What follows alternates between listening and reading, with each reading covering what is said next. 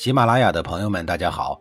告诉大家一个好消息，除了音频以外，我最近开始以视频的方式为大家讲历史，内容也不再局限于中国古代史，而是涵盖人文、社会、西方历史等等，还包括对一些经典童话人物、历史人物进行全新解读。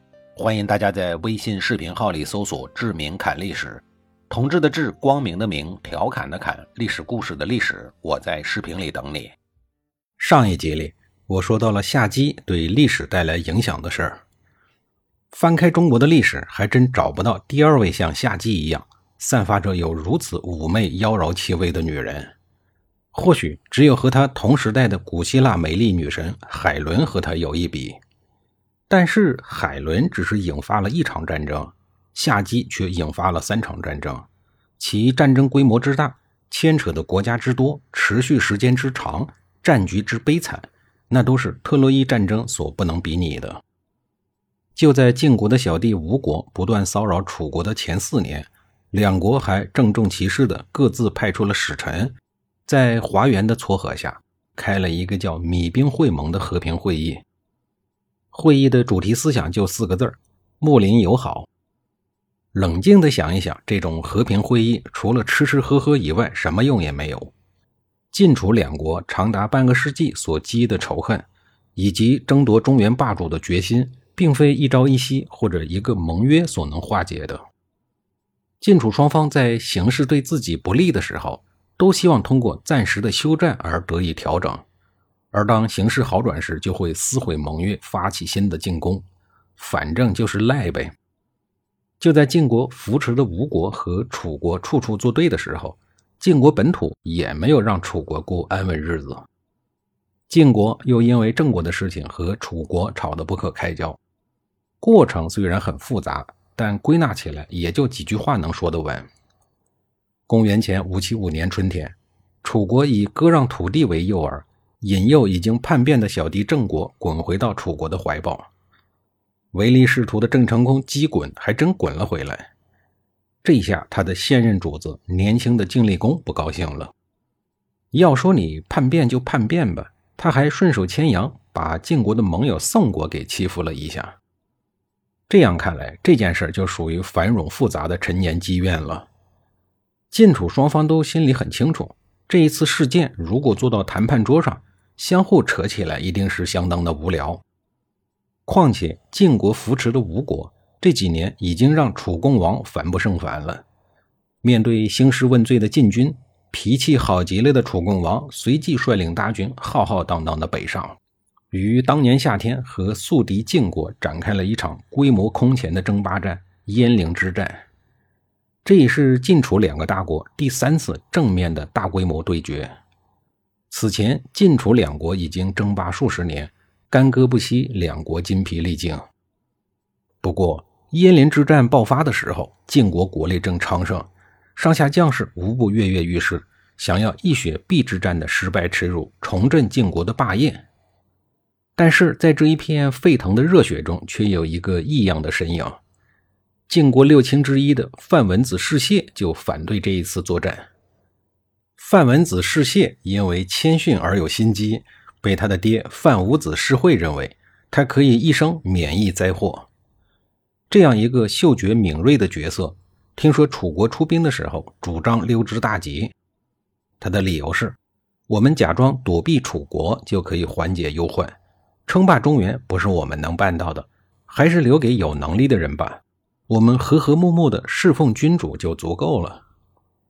这样一个莫名其妙认怂的建议，显而易见的被晋国统帅们给驳回了。一个月后。在晋楚两国大军相遇、即将决战的时候，范文子士燮又主张避免战争。晋国政坛权势熏天的三系之一，同时也是晋军新君佐的细致看不下去了。他用国耻来刺激范文子士燮，说：“当年晋惠公兵败于韩之战，先轸阵亡于姬之战，荀伯失利于毕之战，这些都是我们晋国的国耻。你也了解这些往事。”现在你想让我们逃避楚国，是打算增加新的国耻吗？范文子士燮被逼得没办法，终于说出了避战的理由。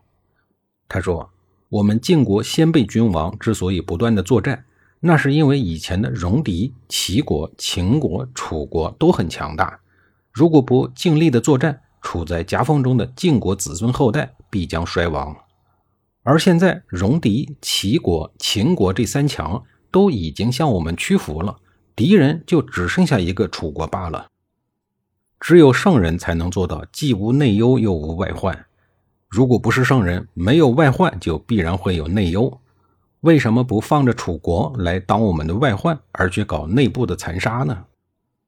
范文子释谢的这一段话，既是在说道理，也是一番预言。史书没有记载细致以及其他晋国大夫们的反应，这个是完全可以理解的，因为这一段话在当时看来实在是太过于深奥了。总之，鄢陵决战如期爆发了，晋国取得了大胜。范文子示谢，站在了军队前，感叹地说道：“君主年幼，大臣们如果没有才干，怎么会取得这种大胜呢？一定要万分的警惕呀！”晋军凯旋以后，上下欢腾，一片雀跃。范文子示谢，却忧心忡忡，因为看见外患已平，年轻气盛的金立功必然会引发内忧。觉得大难临头的范文子示谢，做出了一个令人匪夷所思的举动。他向上天祈祷自己快点死，以免祸及自身。在史书扑朔迷离的记载中，上天很快回应了范文子示谢疯狂的祈求。一个月以后，范文子世谢就如愿以偿的死掉了。正如世谢所预料的那样，他死后没过几个月，滔天的洪水迅速席卷了晋国的政坛，晋国内乱正式爆发了。晋厉公命令人率军诛杀三系，将这三位最显赫的公卿尸体曝光在朝堂之上。随后，晋厉公又被晋国的公卿们所刺杀。这一位鄢陵战场上意气风发的国君。被草草埋葬于国都东门外的荒野，给他做陪葬的只有一辆车子。范文子世谢的范氏家族成功的躲过了内乱。范文子世谢以自己的生命为代价，实现了他爹世会对他可以一生免疫灾祸的评价。说完晋国的事，再说楚国这边。和晋国一样，楚国的将领们大多数是出自于王室的贵族。自然与晋国大夫一样意见不合。丞相子仲十分谨慎，大司马子反勇武冲动。别看他们曾经联合在一起绞杀了屈巫的族人，但其实也是面和心不和。而好脾气的楚共王又不怎么喜欢稳重的子仲，反而青睐冲动好战的子反。为了平衡两个臣子之间的冲突，楚公王将楚军中最尊贵精锐的左翼。交给了他不喜欢的丞相子仲，以安抚他的心。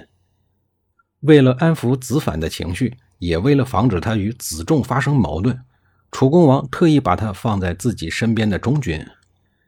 但是这一部署使得作为最高军政长官的丞相子仲反而要接受司马的指挥，这严重违背了楚国以往的惯例，容易造成军心的浮动。而且在出兵的时间上。楚国以往是在农闲且气候宜人的春季北伐，这一次却是在农忙的夏季行军。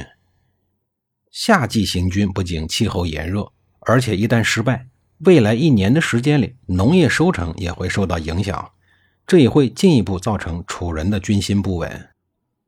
楚军在北方的重镇申邑集结完毕以后，随后带领郑国的军队开赴北方。下一集里，我继续给您讲述这场战斗的事情。